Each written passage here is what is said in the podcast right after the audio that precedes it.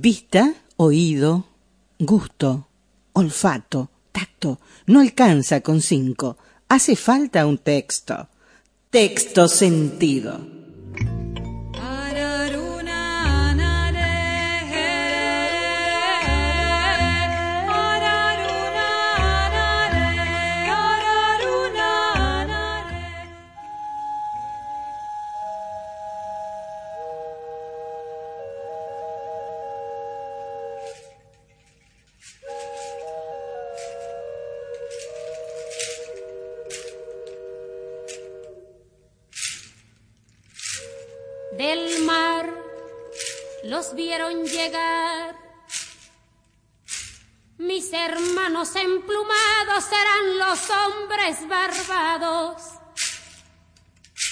De la profecía esperada. Se oyó la voz del monarca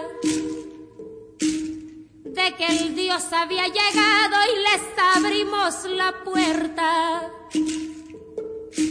por temor a lo ignorado. De Pedro Orgambide, el antillano. Iban montados en bestias, como demonios del mal, iban con fuego en las manos. Hay diferentes versiones acerca del antillano. La más difundida y la más obvia es la que asocia su figura y su apodo con la existencia real del marinero Rodrigo de Triana. Fue él, como se sabe, el primer español que vio tierra del Nuevo Mundo. La lectura de los cuatro viajes del almirante y su testamento, que compendió Fray Bartolomé de las Casas, así lo testifica.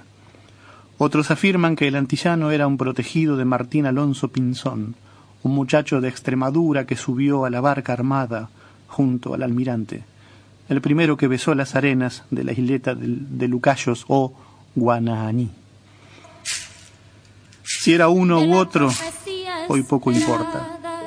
Lo que se sabe, sí, es que el antillano fue uno de los hombres de Cristóbal Colón, uno de los que repartieron bonetes colorados y cuentas de vidrios a los indios, quienes, y estas son palabras del almirante, se ponían al pescuezo cosas muchas de poco valor, con que hubieron mucho placer y quedaron tanto nuestros que era maravilla.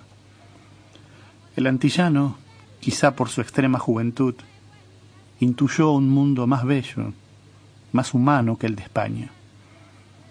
Cada ademán, cada gesto de los nativos, los tomó como señales de la providencia. Nadie lo desmintió supo que era el antillano antes que lo llamaran así. Vio nadar a los isleños, que llegaban hasta los navíos con sus hilos de algodón y frutos de la tierra y papagayos. Soñó otro mundo mejor, mejor que el de Europa, sin pestes, sin tormentos, sin el hambre que había sentido en la boca del estómago. Comió hasta saciarse. Admiró la desnudez de las mujeres y de los hombres de la isla, hermosos cuerpos y muy buenas caras, escribió el almirante. Aplacó el deseo y la sed y vio el color azul y verde y turquesa de las aguas que rodeaban la isla. Esa fue una de las razones, no la única, por la que el antillano se convirtió a la fe de los nativos. Francisco López de Gomara, en su Historia General de las Indias, anotó lo siguiente. Ya he dicho que andaban desnudos a causa del calor y buena templanza de la tierra, aunque hace frío en las sierras. Cada uno se casa con cuantas mujeres quiere o puede, y el cacique Vejechio tenía treinta mujeres. El antillano tuvo más, según dicen. Pero al parecer no se trataba de una real posesión, tal como la entendían los españoles sino de gozosos y efímeros intercambios que los hombres y mujeres de la isla practicaban en las noches y en las largas siestas. Pero esa tampoco fue la única razón por la que el antillano desertó. Tuvo otras razones, de índole moral, de una ética que le había sido negada. Oyó la voz del almirante Y yo estaba atento y trabajaba de saber si había oro y vi de que alguno de ellos traían un pedazuelo colgado en un agujero que tenían en la nariz y por señas pude entender que yendo al sur o volviendo la isla por el sur que estaba allí un rey que tenía grandes vasos de helio y tenía mucho. Trabajé que fuesen allá y después vi de que no entendían en la idea. El antillano sí entendió supo que comenzaba una larga historia de saqueo y despojo. No quiso ser cómplice. Traicionó a los suyos para no traicionarse. El antillano se puso al frente de una flota de remeros indígenas que, armados de palos y macanas, enfrentaron la ballesta, la pica, el arcabuz. Fue acusado de rebelde, de apóstata, de enemigo del rey, de brujo, hereje, malparido. Pusieron precio a su cabeza. Ya por aquel entonces decían que las utopías habían muerto, que no era posible tratar como personas de razón a quienes vivían desnudos como los animales. Desnudo, el antillano solía oír aquellas historias de boca de algún náufrago. Le causaban risa y algo de tristeza, como ese afán de oro que envilecía la aventura del mar. Murió muy viejo mientras cortaba el pan de yuca y bebía el vino de maíz que solía repartir entre los suyos como lo hiciera el Cristo. Del mar los vieron llegar. Mis hermanos emplumados eran los hombres barbados de la profecía esperada. De Pedro Orgambide, el antillano. De que el Dios había llegado y les abrimos la puerta por temor a lo ignorado. Iban montados en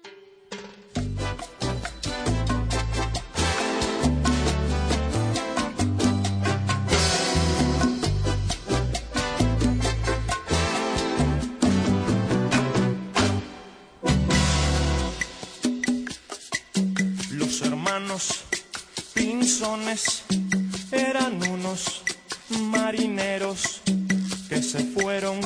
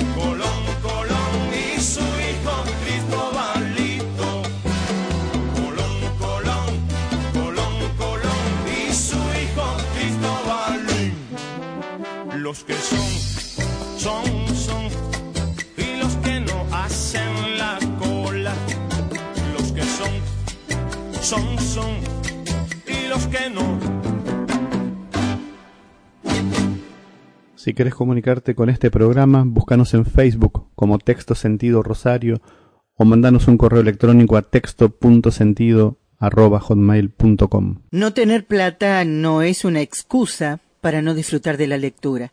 Si no tenés dinero para comprarte un libro, no importa. La Argentina tiene la red de bibliotecas públicas más grande del mundo. Seguramente cerca de tu casa hay una biblioteca y un bibliotecario que te van a recomendar un buen libro. Por poquísimo dinero, el importe de la cuota mensual, vas a tener acceso a un montón de historias. Campaña de texto sentido para la difusión de la lectura. Balada de los dos abuelos. Sombras que solo yo veo me escoltan mis dos abuelos.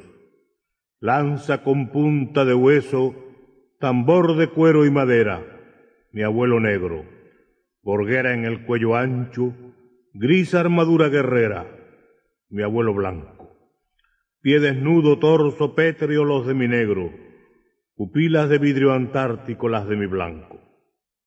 África de selvas húmedas, dos gongos sordos. Me muero, dice mi abuelo negro. Agua prieta de caimanes, verdes mañanas de cocos. Me canso, dice mi abuelo blanco, o velas de amargo viento, galeón ardiendo en oro. Me muero, dice mi abuelo negro, o costas de cuello virgen engañadas de avalorios. Me canso, dice mi abuelo blanco, o puro sol repujado preso en el aro del trópico, luna redonda y limpia sobre el sueño de los monos. Que de barcos, que de barcos, que de negros, que de negros, que largo fulgor de cañas, que látigo el del negrero. Sangre, sangre, llanto, llanto, venas y ojos entreabiertos, y madrugadas vacías y atardeceres de ingenio, y una gran voz fuerte voz despedazando el silencio. ¿Qué de barcos? ¿Qué de barcos? ¿Qué de negros? Sombras que solo yo veo me escoltan mis dos abuelos. Don Federico me grita y Taita Facundo calla. Los dos en la noche sueñan y andan, andan. Yo los junto, Federico, Facundo, los dos se abrazan, los dos suspiran, los dos las fuertes cabezas alzan, los dos del mismo tamaño, bajo las estrellas altas, los dos del mismo tamaño, ansia negra y ansia blanca, los dos del mismo tamaño, gritan, sueñan, lloran, cantan, sueñan, lloran, cantan, cantan, cantan. Por el mar de las Antillas. Anda un barco de papel, anda y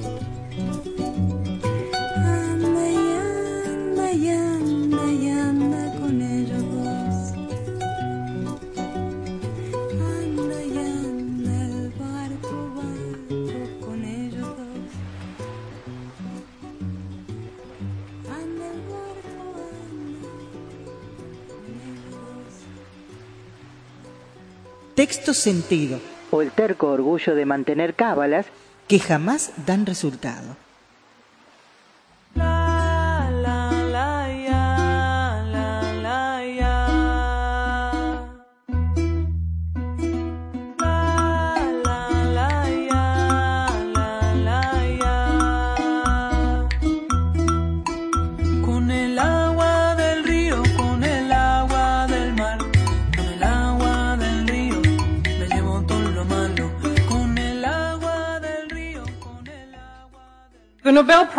El novelista británico de origen japonés Kazuo 2017 Ishiguro, de 62 is años, obtiene el Premio Nobel de Literatura.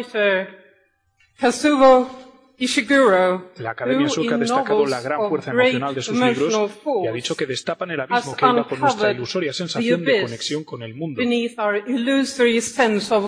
Comité del Nobel vuelve the a premiar por segundo año consecutivo a un hombre que escribe en lengua inglesa. Un poeta no escribe mejor con ningún premio y naturalmente yo estoy muy conmovido porque significa que mi poesía tiene eco más de lo que yo pensaba en, en la gente y eso naturalmente es un sentimiento de profunda eh, emoción y de profunda responsabilidad. Ahora en cuanto a mi país, yo me siento muy feliz hay que comprender el espíritu de los chilenos, hay que comprender que somos un pueblo extraordinariamente eh, consciente de su nacionalidad, de su patria, de sus eh, ligaciones íntimas, y yo sé que, muy modestamente el pueblo chileno estará de fiesta en el día de hoy. No writer who knows the great writers who did not receive the prize can accept it other than with humility. Ernest Hemingway. There is no need to list these writers. Everyone here may make his own list according to his knowledge and his conscience. It would be impossible for me to ask the ambassador of my country read a speech in which a writer said all of the things which are in his heart. Antonio Pigafetta, un navegante florentino que acompañó a Magallanes en el primer viaje alrededor del mundo, escribió a su paso por nuestra América Meridional una crónica rigurosa que sin embargo parece una aventura de la imaginación. Contó que había visto cerdos con el ombligo en el lomo y unos pájaros sin patas, cuyas hembras empollaban en las espaldas del macho, y otros como alcatraces sin lengua, cuyos picos parecían una cuchara. Contó que había visto un engendro animal con cabeza y orejas de mula, cuerpo de camello, patas de ciervo y relincho de caballo. Contó que al primer nativo que encontraron en la Patagonia le pusieron enfrente un espejo y que aquel gigante enardecido perdió el uso de la razón por el pavor de su propia imagen. Este libro breve y fascinante, en el cual ya se vislumbran los gérmenes de nuestras novelas de hoy, no es ni mucho menos el testimonio más asombroso de nuestra realidad de aquellos tiempos. Los cronistas de Indias nos legaron otros incontables. El Dorado, nuestro país ilusorio tan codiciado, figuró en mapas numerosos durante largos años, cambiando de lugar y de forma según la fantasía de los cartógrafos. En busca de las fuentes de la eterna juventud, el mítico Álvar Núñez Cabeza de Vaca exploró durante ocho años el norte de México en una expedición venática cuyos miembros se comieron a unos a otros y solo llegaron cinco de los seiscientos que la emprendieron. Uno de los tantos misterios que nunca fueron descifrados es el de las once mil mulas cargadas con cien libras de oro cada una, que un día salieron del Cusco para pagar el rescate de Atahualpa y nunca llegaron a su destino. Más tarde, durante la colonia, se vendían en Cartagena de Indias unas gallinas criadas en tierras de aluvión, en cuyas mollejas se encontraban piedrecitas de oro. Este delirio áureo de nuestros fundadores nos persiguió hasta hace poco tiempo. Apenas en el siglo pasado, la misión alemana encargada de estudiar la construcción de un ferrocarril interoceánico en el istmo de Panamá concluyó que el proyecto era viable, con la condición de que los rieles no se hicieran de hierro, que era un metal escaso en la región, sino que se hicieran de oro.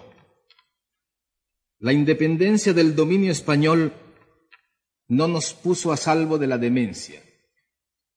El general Antonio López de Santana, que fue tres veces dictador de México, hizo enterrar con funerales magníficos la pierna derecha que había perdido en la llamada Guerra de los Pasteles. El general García Moreno Gobernó el Ecuador durante 16 años como un monarca absoluto y su cadáver fue velado con su uniforme de gala y su coraza de condecoraciones sentado en la silla presidencial.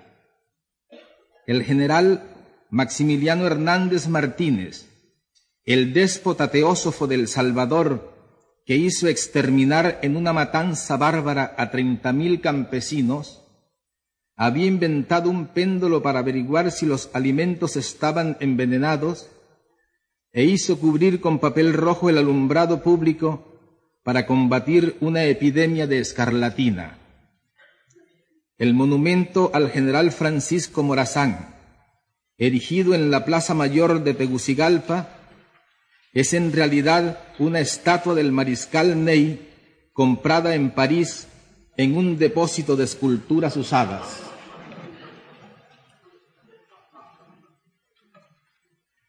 Hace once años, uno de los poetas insignes de nuestro tiempo, el chileno Pablo Neruda, iluminó este ámbito con su palabra. En las buenas conciencias de Europa, y a veces también en las malas, han irrumpido desde entonces con más ímpetus que nunca las noticias fantasmales de la América Latina, esa patria inmensa de hombres alucinados y mujeres históricas cuya terquedad sin fin se confunde con la leyenda. No hemos tenido desde entonces un instante de sosiego. Un presidente prometeico, atrincherado en su palacio en llamas, murió peleando solo contra todo un ejército, y dos desastres aéreos sospechosos y nunca esclarecidos cegaron la vida de otro de corazón generoso y la de un militar demócrata que había restaurado la dignidad de su pueblo. En este lapso ha habido cinco guerras y diecisiete golpes de Estado y surgió un dictador luciferino que en el nombre de Dios lleva a cabo el primer etnocidio de América Latina en nuestro tiempo. Mientras tanto, Veinte millones de niños latinoamericanos morían antes de cumplir dos años, que son más de cuantos han nacido en la Europa occidental desde 1970. Los desaparecidos por motivos de la represión son casi 120 mil, que es como si hoy no se supiera dónde están todos los habitantes de la ciudad de Uppsala. Numerosas mujeres arrestadas en cinta dieron a luz en cárceles argentinas pero aún se ignora el paradero y la identidad de sus hijos que fueron dados en adopción clandestina o internados en orfanatos por las autoridades militares. Por no querer que las cosas siguieran así, han muerto cerca de doscientas mil mujeres y hombres en todo el continente y más de cien mil perecieron en tres pequeños y voluntariosos países de la América Central, Nicaragua, El Salvador y Guatemala. Si esto fuera en los Estados Unidos, la cifra proporcional sería de un millón seiscientas muertes violentas en cuatro años. De Chile, país de tradiciones hospitalarias, han huido un millón de personas, el 10% de su población. El Uruguay, una nación minúscula de dos y medio millones de habitantes que se consideraba como el país más civilizado del continente, ha perdido en el destierro a uno de cada cinco ciudadanos. La guerra civil en El Salvador ha causado desde 1979 casi un refugiado cada 20 minutos. El país que se pudiera hacer con todos los exiliados y emigrados forzosos de América Latina tendría una población más numerosa que la de Noruega. Me atrevo a pensar que es esta realidad descomunal y no sólo su expresión literaria la que este año ha merecido la atención de la Academia Sueca de las Letras. Una realidad que no es la del papel, sino que vive con nosotros y determina cada instante de nuestras incontables muertes cotidianas y que sostenta un manantial de creación insaciable, pleno de, de desdicha y de belleza, del cual este colombiano errante y nostálgico no es más que una cifra más señalada por la suerte. Poetas y mendigos, músicos y profetas, guerreros y malandrines, todas las criaturas de aquella realidad desaforada, hemos tenido que pedirle muy poco a la imaginación, porque el desafío mayor para nosotros ha sido la insuficiencia de los recursos convencionales para hacer creíble nuestra vida. Este es, amigos, el nudo de nuestra soledad. Pues si estas dificultades nos entorpecen a nosotros, que somos de su esencia, no es difícil entender que los talentos racionales de este lado del mundo, extasiados en la contemplación de sus propias culturas, se hayan quedado sin un método válido para interpretarnos. Es comprensible que, insistan en medirnos con la misma vara con que se miden a sí mismos, sin recordar que los estragos de la vida no son iguales para todos y que la búsqueda de la identidad propia es tan ardua y sangrienta para nosotros como lo fue para ellos. La interpretación de nuestra realidad con esquemas ajenos solo contribuye a hacernos cada vez más desconocidos, cada vez menos libres, cada vez más solitarios.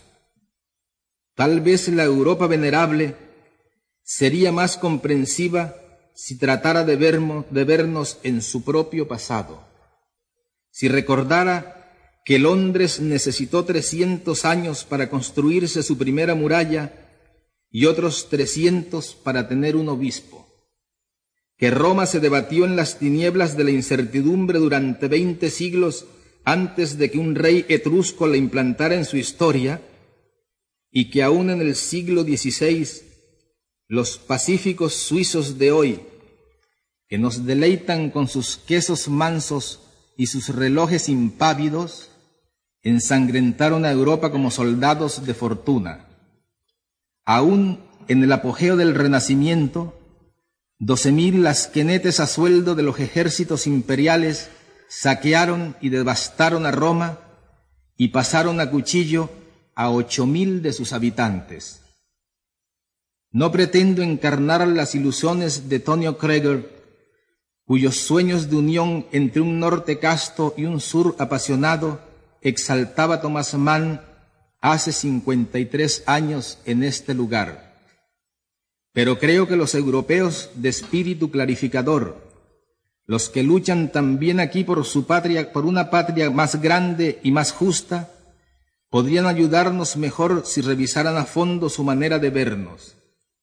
La solidaridad con nuestros sueños no nos hará sentir menos solos mientras no se concrete con actos de respaldo legítimo a los pueblos que asuman la ilusión de tener una vida más propia en el reparto del mundo. América Latina no quiere ni tiene por qué ser un alfil sin albedrío, ni tiene nada de quimérico que sus designios de independencia y originalidad se conviertan en una aspiración occidental. No obstante, los progresos de la navegación, que han reducido tantas distancias entre nuestras Américas y Europa, parecen haber aumentado en cambio nuestra distancia cultural. ¿Por qué la originalidad que se, nos, que se nos admite sin reservas en la literatura se nos niega con toda clase de suspicacias en nuestras tentativas tan difíciles de un cambio social? ¿Por qué pensar que la justicia social que los europeos de avanzada tratan de imponer en sus países no puede ser también un objetivo latinoamericano con métodos distintos en condiciones diferentes? No, la violencia y el dolor desmesurados de nuestra historia son el resultado de injusticias seculares y amarguras sin cuento y no una confabulación urdida a tres mil leguas de nuestra casa. Pero muchos dirigentes y pensadores europeos lo han creído con el infantilismo de los abuelos que olvidaron las locuras fructíferas de su juventud, como si no fuera posible otro destino que vivir a merced de los dos grandes dueños del mundo. Este es, amigos, el tamaño de nuestra soledad. Sin embargo, frente a la opresión, el saqueo y el abandono, nuestra respuesta es la vida. Ni los diluvios ni las pestes, ni las hambrunas ni los cataclismos, ni siquiera las guerras eternas a través de los siglos y los siglos han conseguido reducir la ventaja tenaz de la vida sobre la muerte. Una ventaja que aumenta y se acelera. Cada año hay 74 millones más de nacimientos que de defunciones, una cantidad de vivos nuevos como para aumentar siete veces cada año la población de Nueva York. La mayoría de ellos nacen en los países con menos recursos y entre estos, por supuesto, los de América Latina. En cambio, los países más prósperos han logrado acumular suficiente poder de destrucción como para aniquilar cien veces no solo, a todos los seres humanos que han existido hasta hoy, sino a la totalidad de los seres vivos que han pasado por este planeta de infortunios. Un día como el de hoy, mi maestro William Faulkner dijo en este lugar, me niego a admitir el fin del hombre. No me sentiría digno de ocupar este sitio que fue suyo si no tuviera la conciencia plena de que por primera vez desde los orígenes de la humanidad, el desastre colosal que él se negaba a admitir hace 32 años es ahora nada más que una simple posibilidad científica. Ante esta realidad sobrecogedora, que a través de todo el tiempo humano debió de parecer una utopía, los inventores de fábulas que todo lo creemos, nos sentimos con el derecho de creer que todavía es demasiado, no, que todavía no es demasiado tarde para emprender la creación de la utopía contraria, una nueva y arrasadora utopía de la vida donde nadie pueda decidir por otros hasta la forma de morir, donde de veras sea cierto el amor y sea posible la felicidad, y donde las estirpes condenadas a cien años de soledad tengan por fin y para siempre una segunda oportunidad sobre la tierra.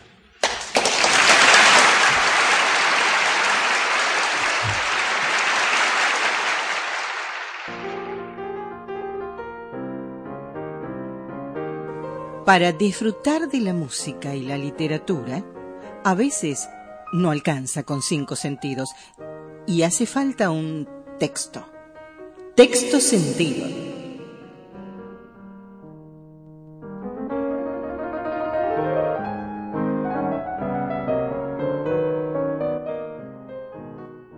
Contale a tus pibes o sobrinos, vecinos, amigos, la ventaja de ir a una biblioteca pública.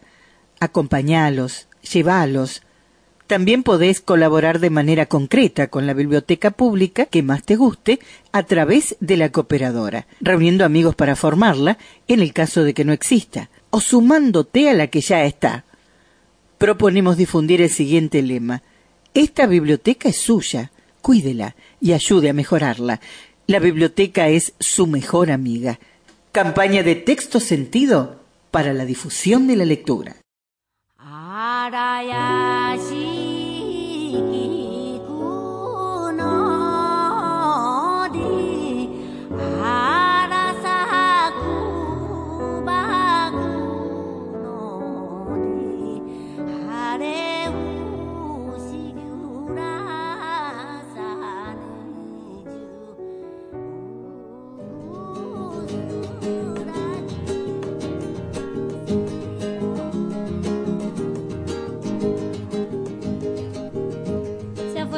Casamiento, todo cubierto de negro, negros novios y pairinos, negros cuñados y suegros, el cura que los casó era de los el problema del folclore de Chile estaba ya solucionado. Al contrario, la labor se volvía cada día más difícil y más intensa. Cierto que logré abrirme camino, pero antes que yo, y a un tiempo que yo, había docenas de conjuntos radiales de música moderna que dominaban casi completamente el ambiente artístico. Era absurdo pensar que yo con mi modesta guitarra iba a poder hacerle frente a los quincheros y sus famosos boleros.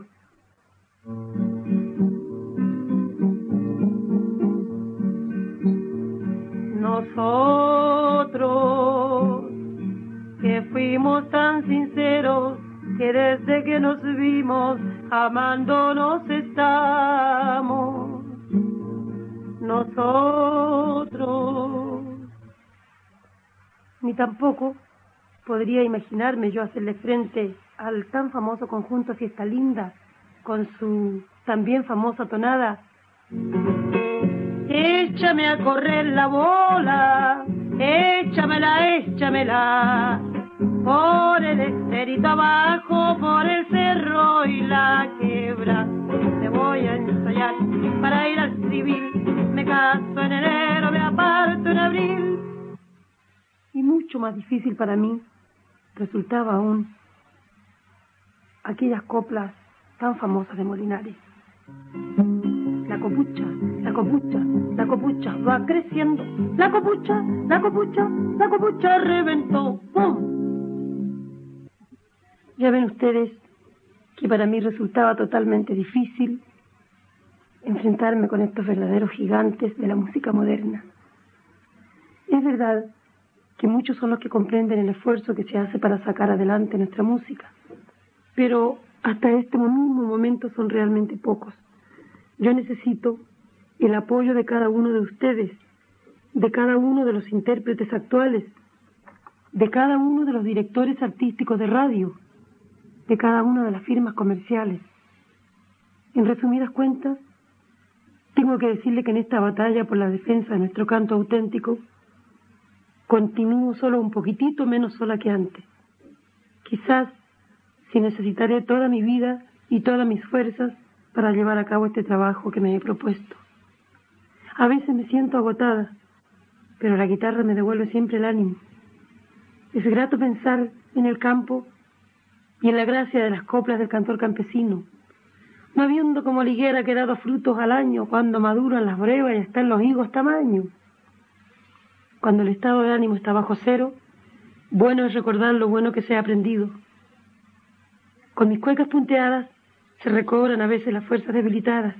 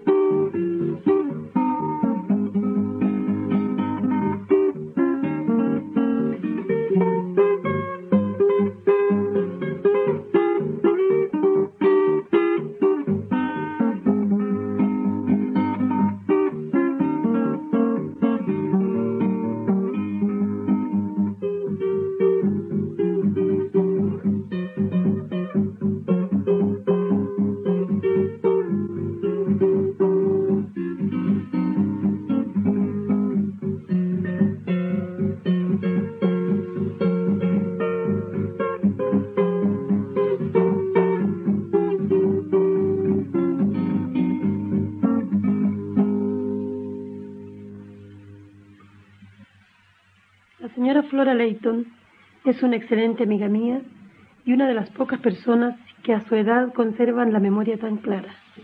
La conocí hace unos cinco años en Alto Jahuel en uno de mis viajes de investigación.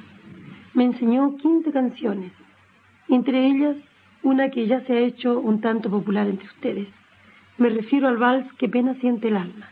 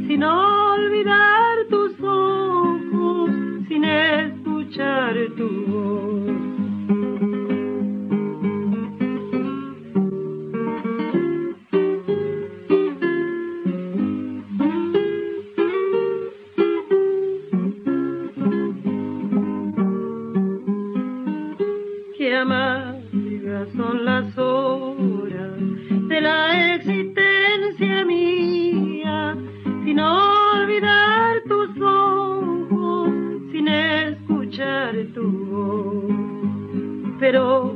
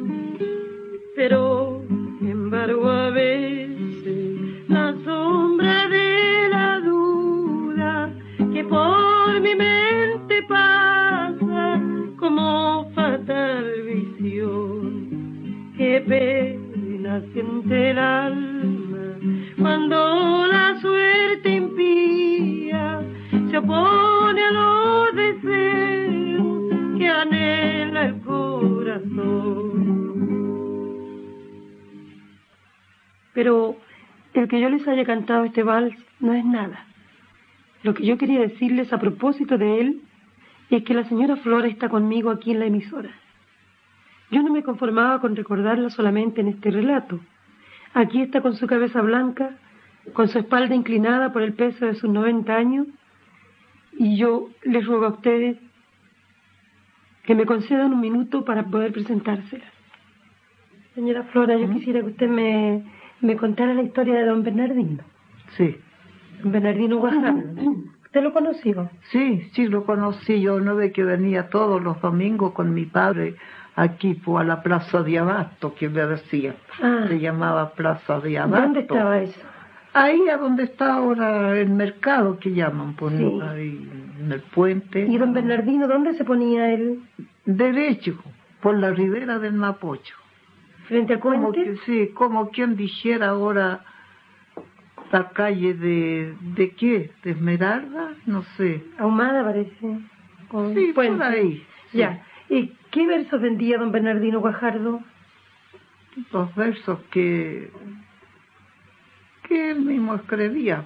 Sí, ¿usted se Y acuerda? él no sabía escribir, Ah, ¿no? no sabía leer, Ay, ay, ay. lo sacaba de su memoria de él, los versos. Ah, Sí, no era un hombre muy inteligente, mucho pues. sí. Sí, él sacaba versos. ¿Usted recuerda ese verso que me dijo que don Bernardino le había hecho a la botica del indio? Ah, sí, ¿Por qué haría ese verso de la botica del indio? porque ese como todavía está, yo no como no vengo Yo creo que debe estar, sí.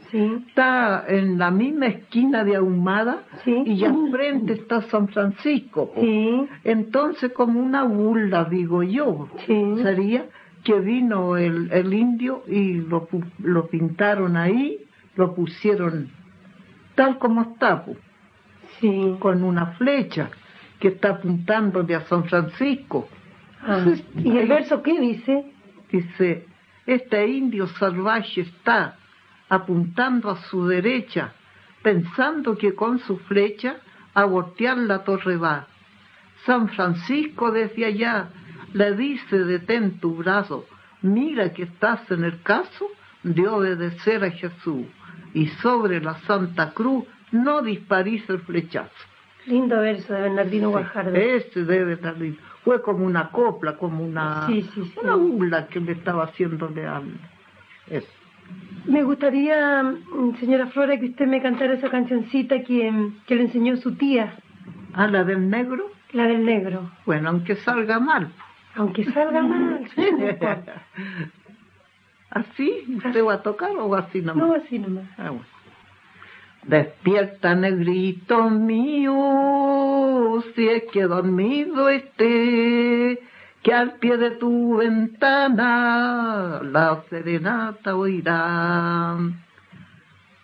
Despierta, negrito mío, si es que dormido estés, al pie de tu ventana la serenata oirá. Quiereme así, como yo te quiero a ti, jaja y negro de mi vida, sin ti no puedo vivir. Le falta una estrofa, parece. Jaja y negro de mi vida, sin ti no puedo vivir. Duerme negrito mío, duerme preciosa flor,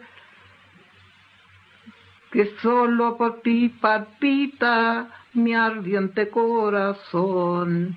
Quiéreme así, como yo te quiero a ti, jaja y negro de mi vida, sin ti no puedo vivir. Me mandan que te olvide, negro del corazón, pues aunque me lo rueguen, siempre te de querer. Quiereme así, como yo te quiero a ti, jaja y negro de mi vida, sin ti no puedo vivir. Muy bien. Señora Flora, ¿ah? ¿se acuerda usted que me contó cuando venía a la iglesia de Santo Domingo eso de la ovejita? Ah, sí, ¿Cómo es? Del batallón, el batallón que número uno, me acordé. Sí. Sí, el batallón número uno. Ese venía a misa, pero venían oscuro, ¿no ve que nosotros llegábamos oscuro a la misa ahí a Santo Domingo? Y al rato llegaba el batallón y venía la oveja. Tenía una oveja de mascota. De mascota. Antes y la oveja usaban- entraba a la misa. Entraba, él, ella era la que entraba primero y, y los, los soldados al lado, se puede decir. Entonces ella entraba y se hincaba. Se hincaba la ovejita. Se hincaba la Sería oveja. una ovejita muy Sí, habilosa. muy bonita la oveja, gorda, linda, ¿cómo no la cuidarían? Bien limpiecita, Sí, la oveja. muy bien. Sí, la cuidaban los soldados. Cuando el sacerdote, el padrecito, consagraba, ella era la primera que se hincaba. Y ahí los soldados también se hincaban y toda la gente. Señora Flora, ¿usted eh, se recuerda en qué año nació? ¿Yo? Sí. Sí, pues, no ve que el 69, 1869 más o menos, o 68, para tener ahora yo 89 años. Ah, sí. Mire, y mm, usted me dijo algo de la guerra de los cholos también, ¿se acuerda? También uso de los cholos. Muy bien, pues. Eh, ¿Usted venía de la escuela a mirar a los batallones? Sí, hacía la cimarra.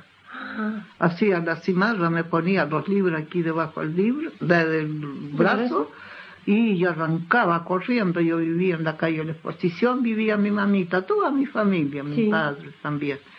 Y bueno, bien arreglar, mi mamita me decía, ándate pues, me decía, "Ah, bueno, pues mamita.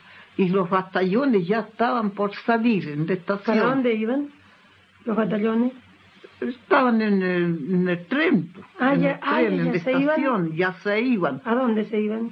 Para el Perú, pues. No ve que Ah. para allá ya iban a pelear, ya pues ya los llevaban a todos su cargamento. Sí, era la guerra del 79. Del 79. Ay, ay, Y la gente quedaba llorando, las madres, todas, todas. ¿Y usted? Y yo gritaba. ¿Qué les decía? Decían los soldados, adiós, adiós, hijitas, adiós, adiós. Le decía yo, adiós, que les vaya bien.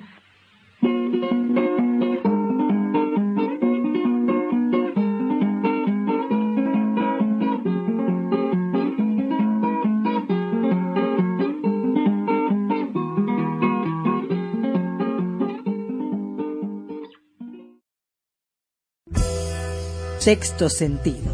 Un sentido más para disfrutar en la tarde de sábado. Entre los libros de la buena memoria.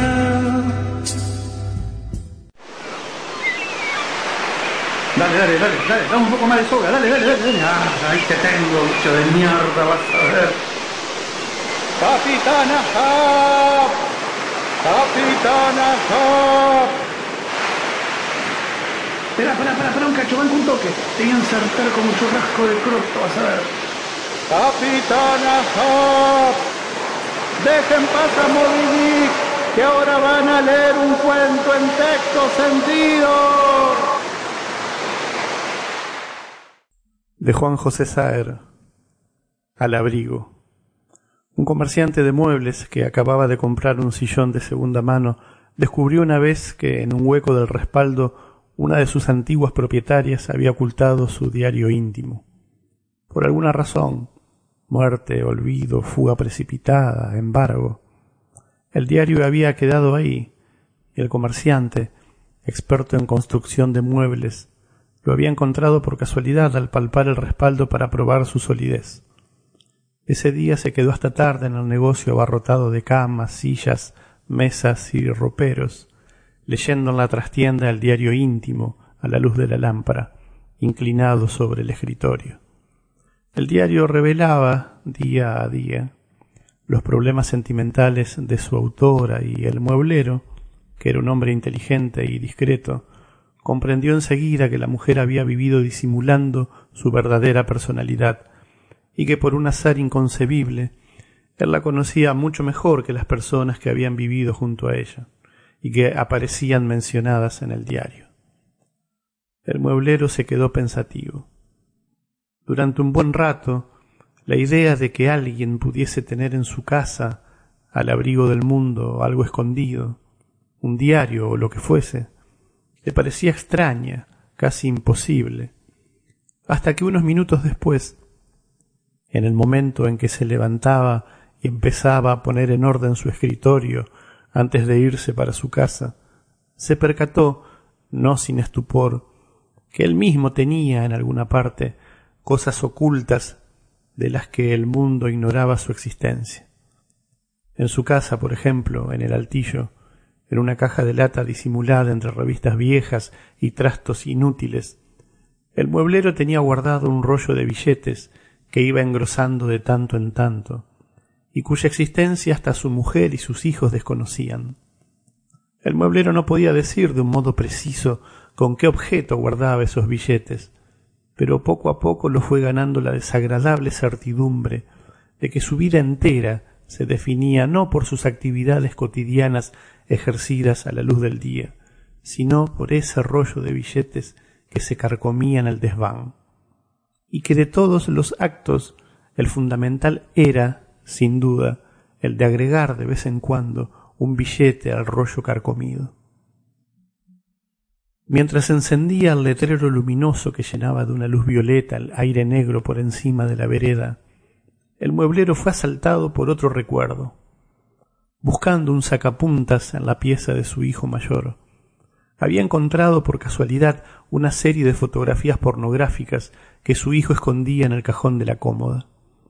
El mueblero las había vuelto a dejar rápidamente en su lugar, menos por pudor que por el temor de que su hijo pensase que él tenía la costumbre de hurgar en sus cosas. Durante la cena, el mueblero se puso a observar a su mujer. Por primera vez después de treinta años le venía a la cabeza la idea de que también ella debía guardar algo oculto, algo tan propio y tan profundamente hundido que aunque ella misma lo quisiese, ni siquiera la tortura podría hacérselo confesar. El mueblero sintió una especie de vértigo.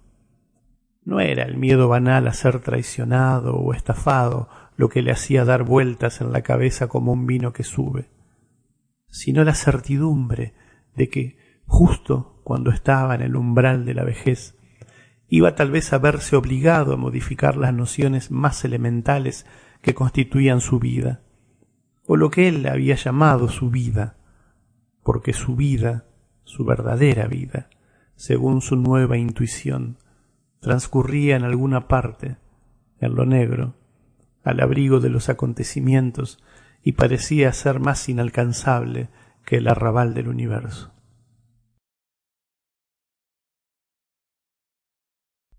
De Juan José Saer, al abrigo. Palmolive, el suave jabón de belleza, presentó Texto sentido.